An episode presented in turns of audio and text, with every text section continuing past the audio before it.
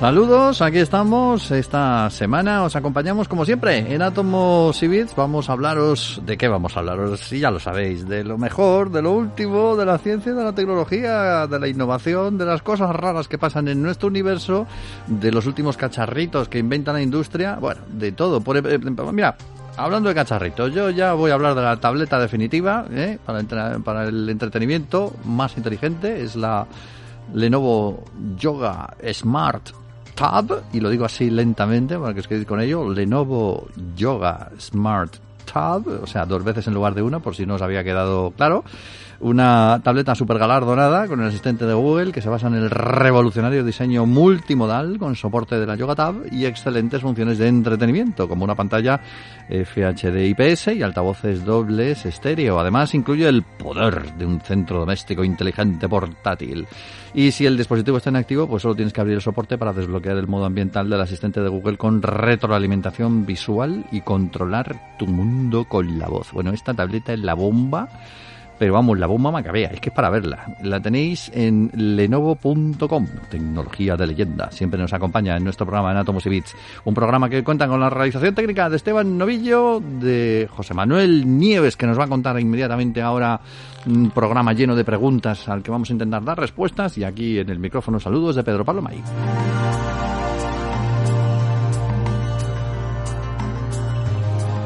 Don José Manuel, saludos. Muy buenas. ¿Cómo está usted? Pablo. ¿Cómo está usted? ¿Cómo está usted y su compañía? Que sabemos que tiene una compañía allí, pero si quieres no hablamos de quién es. Ah, si no, si no habla, no, no decimos quién es. Si habla, decimos quién es. Si, se manifiesta, mm, lo presentamos. Si se manifiesta, lo presentamos, vale. bueno, ¿qué te has creído? Si es que en este programa tenemos de todo. Tenemos seres tenemos todo tipo de seres y tenemos todo tipo de preguntas. Hoy va a ser un programa de preguntas. Vamos a empezar con esta pregunta que a mí me ha dejado impactado cuando la he, leído. He visto tu artículo. Dice, ¿y si en el centro de nuestra galaxia no hay un agujero negro? Pero ¿cómo no va a haber un agujero negro si llevamos no sé cuánto tiempo pensando que hay un agujero negro justo en el centro? ¿Qué es lo que pues hay en nuestra galaxia si no hay un agujero negro? Vamos a ver, vamos a ver. Eh, sí, es verdad. Es verdad que desde hace un montón los científicos. Mm, antes de, antes de empezar esto, quiero decirte una cosa, que es, es mucho más sencillo ver lo que pasa en galaxias lejanas que lo que pasa en nuestra propia, en nuestra propia galaxia. ¿Y eso, ¿Y eso por qué es? Pues porque las galaxias lejanas las vemos enteritas, ¿no? Entonces es mucho más fácil determinar su estructura, porque la ves toda, ves que tiene un bulbo central, puedes incluso medir el agujero negro central que hay dentro de esa galaxia. De esa manera nos hemos dado cuenta de que hay muchísimas, la mayor parte de todas las galaxias activas, en sus corazones, en sus núcleos, tienen enormes agujeros negros supermasivos, ¿no? que tienen millones, miles de millones a veces, de veces la masa del Sol. ¿no? Eh, bueno, entonces eso nos hace suponer que nuestra galaxia, la cual no podemos ver entera porque estamos dentro de ella, entonces no tenemos una imagen, tenemos una imagen completa de galaxias de Andrómeda, que está a dos millones y medio de años luz, o de miles y miles de galaxias, de galaxias que hay por ahí repartidas, pero no tenemos una imagen entera eh, de nuestra propia galaxia, igual que no puedes hacer eh, una foto de tu edificio asomando desde una ventana de ese propio edificio, es imposible. Necesitas alejarte para tener perspectiva. Bueno, pero suponemos que exactamente igual que sucede con el resto de las galaxias que podemos ver, pues también la nuestra tiene un agujero negro supermasivo. Se, se ha estudiado, se ha estudiado, se sabe que ahí, en el centro de nuestra galaxia, hay una gran masa. Se llama Sagitario A, o la han llamado Sagitario A, y equivale a unos 4 millones de veces la masa del Sol. Y como te digo, como estamos acostumbrados a ver este tipo de cosas y en otras galaxias y siempre son agujeros negros, pues hemos supuesto hasta ahora que se trataba de, o que se trata de un agujero negro. Y hasta ahí, eh, hasta ahí queda la previa, ¿no? Sí. Eh, ¿Qué pasa? Sin embargo, sin embargo, es, eh, esa presencia de ese agujero negro nunca ha podido ser verificada directamente, por esa razón que te digo, se supone, ¿no? Sino que, y, ¿y, cómo se supone? ¿Cómo se infiere? Bueno, pues se infiere que es un agujero negro con esas características, eh, viendo cómo se comportan los objetos que tiene alrededor. Sabemos que los agujeros negros tienen una, una, una gravedad gigantesca y que cualquier cosa que entra dentro de su radio de acción pues empieza a acelerar, a moverse dando vueltas a su alrededor, atraída por el agujero negro. Y si algo tiene la desgracia de acercarse demasiado, pues es tragada directamente por el agujero negro. ¿Vale? Bueno, pues ahora sale un equipo de investigadores eh, eh, y nos dice que han encontrado evidencias de que Sagitario A, eso que está, eso de cuatro millones de masas solares que está en el centro de nuestra galaxia, podría no ser un agujero negro, sino una gran masa de materia oscura. Ese otro tipo de materia que no podemos detectar directamente porque no emite ninguna radiación, por lo cual ningún telescopio es capaz de detectarla, pero que sí que ejerce gravedad y también sabemos que está ahí por la gravedad que ejerce sobre los objetos que sí que podemos ver como estrellas o como galaxias. ¿no? Bueno, ¿y en qué se basan mm, eh, para decir que en el centro de nuestra galaxia, Sagitario A, no es un agujero negro, sino que es una masa hecha de, materia oscura? Bueno, pues se basan en un hasta ahora misterio, que esta explicación, si fuera materia oscura, resolvería, que data desde el año 2014. Yo recuerdo en 2014 eh, los astrónomos detectaron una, una masa de gas, una nube de gas, ¿no? Y esa nube de gas estaba muy cerca del centro de la galaxia. La llamaron G2. Bueno, y estaba, eh, empezó a dirigirse, claro, atraída por la, por la gravedad de esa cosa, de ese agujero negro, o no, que hay en el centro de la galaxia, pues empezó a dirigirse directamente hacia él. Al hacerlo, pues empezó a brillar, a emitir, eh, brillar significa a emitir radiación eh, de distintas longitudes de onda, de manera que fue vista esa nube de gas, que me recuerdo que era, tenía una forma estirada y que se dirigía hacia el agujero negro. Bueno, pero cuando llegó, en lugar de ser absorbida y destruida por el agujero negro directamente, bueno, pues, pues se dio dos vueltas y pasó de largo. Es decir, continuó su camino como si nada, como si no estuviera el agujero negro ahí. Eso, hasta ahora, los científicos no han conseguido explicarlo. Estos investigadores ahora lo que dicen que, claro, que la razón por la que esa nube G2 fue capaz de sobrevivir al acercarse a Sagitario A es que Sagitario A no es en realidad un agujero negro. O a lo mejor es un agujerito demasiado pequeño para no, porque sabemos la gravedad que ejerce, sabemos la masa que tiene, sabemos la masa que tiene, pero claro, no es lo mismo la, no, es lo mismo el, efecto que provoca un agujero negro que el que puede provocar una masa equivalente de materia oscura. Eh, ¿Qué hicieron los investigadores? Bueno, pues entonces partieron de la suposición de que ahí no había un agujero negro, sino una masa de materia oscura. ¿Y qué es lo que hacen los científicos para comprobar todas las cosas que no pueden ver? pues hacen simulaciones por ordenador. Hicieron simulaciones informáticas con todos los datos y sustituyeron al agujero negro en esas simulaciones del centro de la galaxia nuestra, lo sustituyeron por una masa de materia oscura para ver qué pasaba, para ver si la galaxia seguía comportándose de la misma manera que sabemos que lo hace, ¿no? Y que suponemos que eso se debe al agujero negro. Bueno, pues resulta que la galaxia se comportaba exactamente de la misma manera exactamente de la misma forma al sustituir en, esas simulaciones al supuesto agujero negro, sustituirlo por una masa, por una masa de, materia oscura. Los cúmulos de estrellas se movían igual, los brazos de la galaxia seguían rotando exactamente igual, y claro, las diferencias se producían en la zona inmediata, la zona cercana al agujero negro, porque eh, a pesar de que esa nube de, de esa masa de materia oscura tiene la misma masa que el agujero negro, no tiene las mismas características, sobre todo en el exterior. Mm. El agujero negro tiene una cosa, una frontera invisible, que se llama el horizonte de sucesos, que es como una especie, o sea, tú, si tú eres atraído por un agujero negro, te vas acercando, acercando, acercando, pero hay un límite a partir del cual ya no puedes volver a salir, hagas lo que hagas. Ni siquiera la luz puede volver a salir. La luz, que es lo más rápido que hay, a 300.000 kilómetros por segundo, si cruza ese límite, ya tampoco podría volver a salir. Es decir, eh, eh, ese límite tiene más fuerza que los 300.000 kilómetros por segundo que tiene la luz cuando se mueve. Con lo cual, ya cualquier cosa que cruce ese horizonte de sucesos cae irremisiblemente en las fauces del agujero negro. Bueno, pues la masa de materia oscura no tiene eso. Lo que tiene es una gran cantidad de gravedad, porque sigue siendo una masa muy fuerte, pero que se va diluyendo con la distancia a medida que nos vamos alejando. Y eso podría explicar la supervivencia de esta nube G2. Con lo cual, eso queda, bueno, los científicos van más allá, ¿no?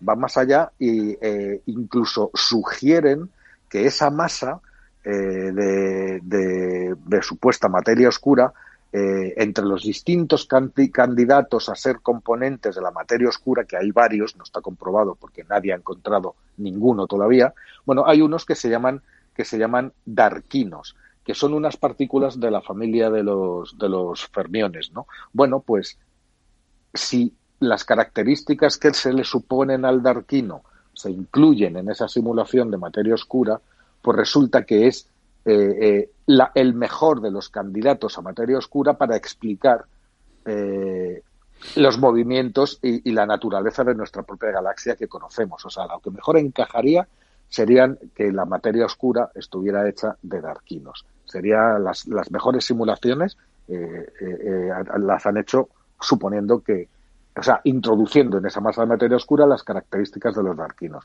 Hay otras partículas candidatas que se llaman WIMPs y otros tipos de otros tipos de partículas que al introducirlas no daban resultados totalmente satisfactorios. Con lo cual, si tienen razón, o sea, hay muchos sís aquí, ¿no? Si tienen razón y no es y, el, y, la, y lo que hay en el centro de nuestra galaxia no es un agujero negro, sino materia oscura. Si además tienen razón y entre todas las partículas candidatas la, la que a ellos mejor les ha funcionado, que son los darquinos, resulta que es la constituyente real de la materia oscura, pues imagínate el avance. Primero, habremos, se habrá descubierto que no todas las masas centrales de las galaxias son agujeros negros, sino que pueden ser otra cosa, y además, de, regalo, habremos podido descubrir que la naturaleza de la materia oscura, entre las distintas partículas candidatas, cada una con distintas propiedades, pues ya sabemos cuál es, que serían estos darquinos. O sea, ni más ni menos que todo eso, ¿no? Bueno, muchos sí es de todas maneras, ¿eh? para ver si, si es una cosa u otra, pero, La ciencia funciona así, tú haces hipótesis plausibles. Sí. Entonces, entonces, intentas ver si eso realmente funcionaría y luego te tienes que poner a comprobarlo. Pero claro, una hipótesis puede ser plausible o puede ser descartada de entrada porque no es plausible.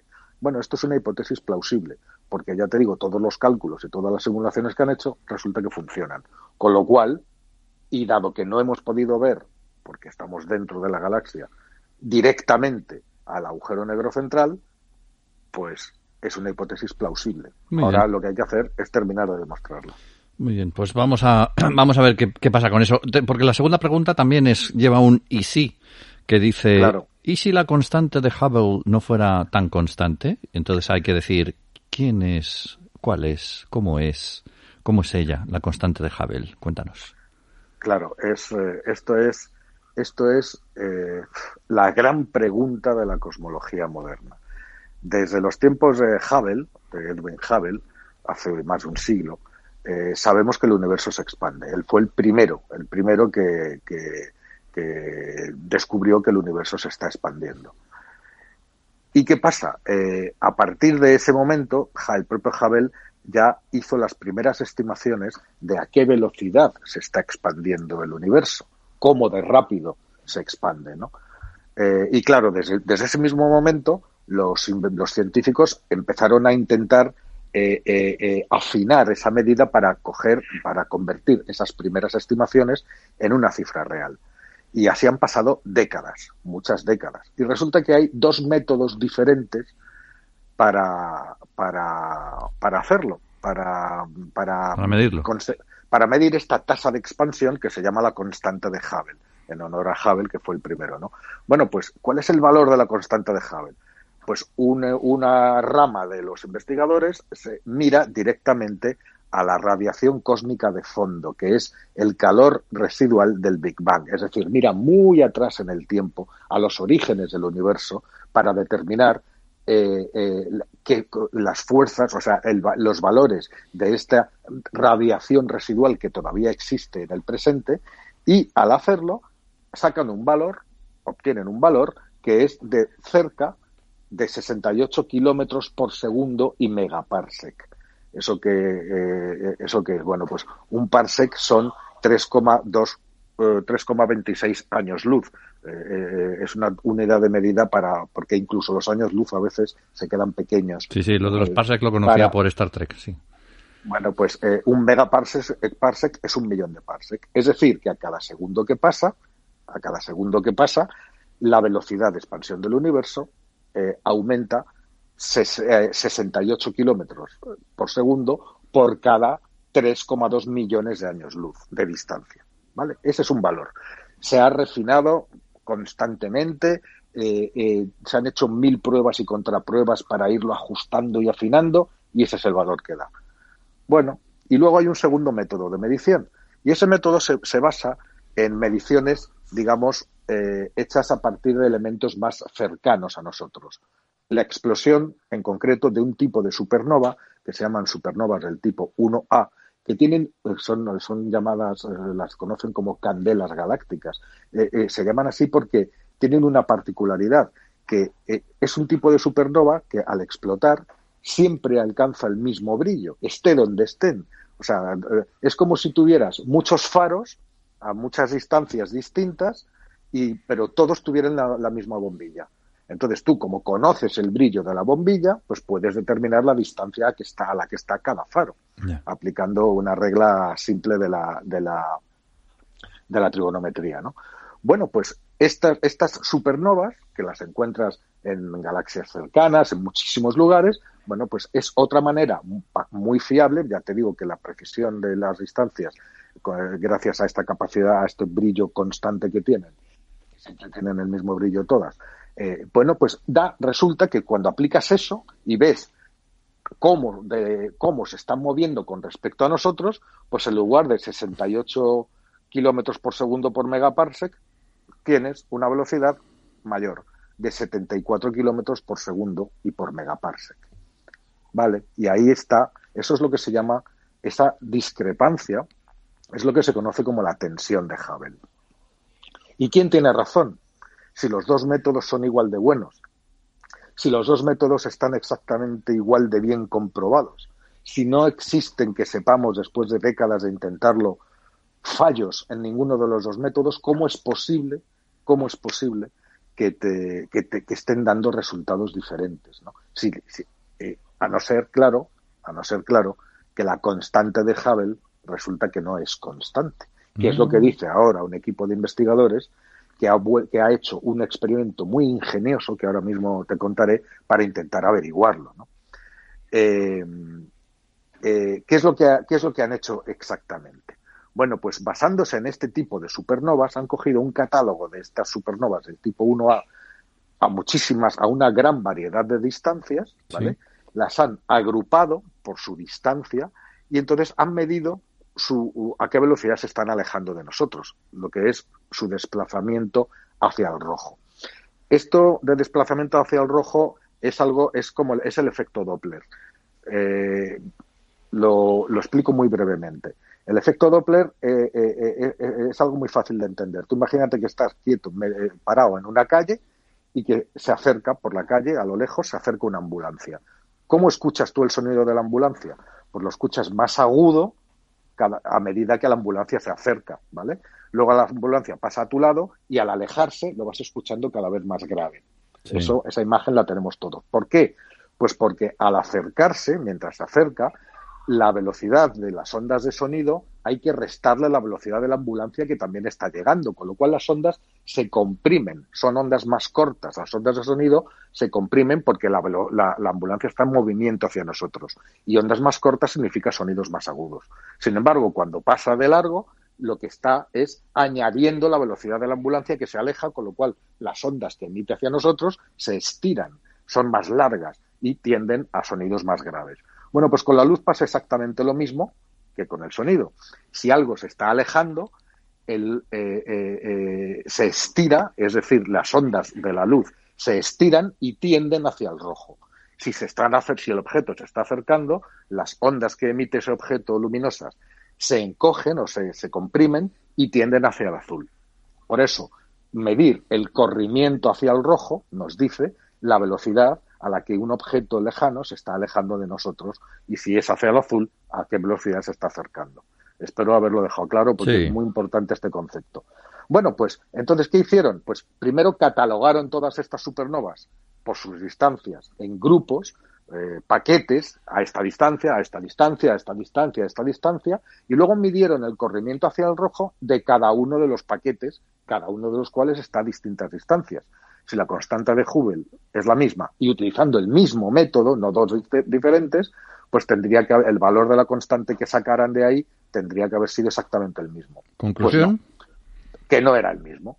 Y entonces lo que han determinado, lo que han determinado es que hay una evidencia muy fuerte de que la constante de Hubble cambia con el tiempo. Es decir, en el universo primitivo era más pequeña, o sea, era más lenta y ha ido creciendo ese valor con el tiempo. Por eso, eh, esta discrepancia que se da cuando mides eh, cuando mides la radiación residual cerca del Big Bang, es decir, muy, muy, muy lejos en el origen del universo, pues existe esta discrepancia cuando, cuando mides a cómo se mueven los objetos de las cercanías del universo moderno. Es decir, la constante de Hubble parece ser que resulta que no era tan constante. Y esto puede, eh, eh, puede eh, dar lugar a toda una nueva física, porque estos investigadores parecen haber demostrado que el valor de esa constante va aumentando con el tiempo, pero no han explicado cómo lo hace. O sea, qué, cuáles son las leyes físicas que subyacen a eso, cómo consigue el universo hacer eso. Bueno, pues eso dará lugar a nuevas investigaciones y se necesita el desarrollo de toda una nueva física que hoy no existe para poder explicar ese proceso, que parece ser que cada vez más eh, eh, eh, están cada vez más físicos de acuerdo en que, después de todo, la constante de Hubble puede que no sea tan constante. Si Hubble levantara la cabeza.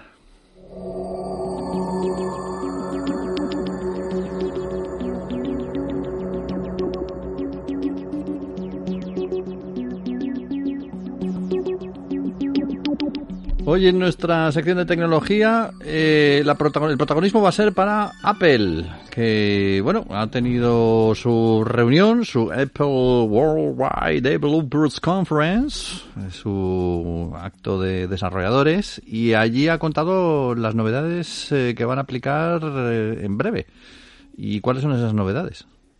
Bueno, una barbaridad. Lo que han hecho, claro, en la, en la VVDC 21 en la, de este año, sí.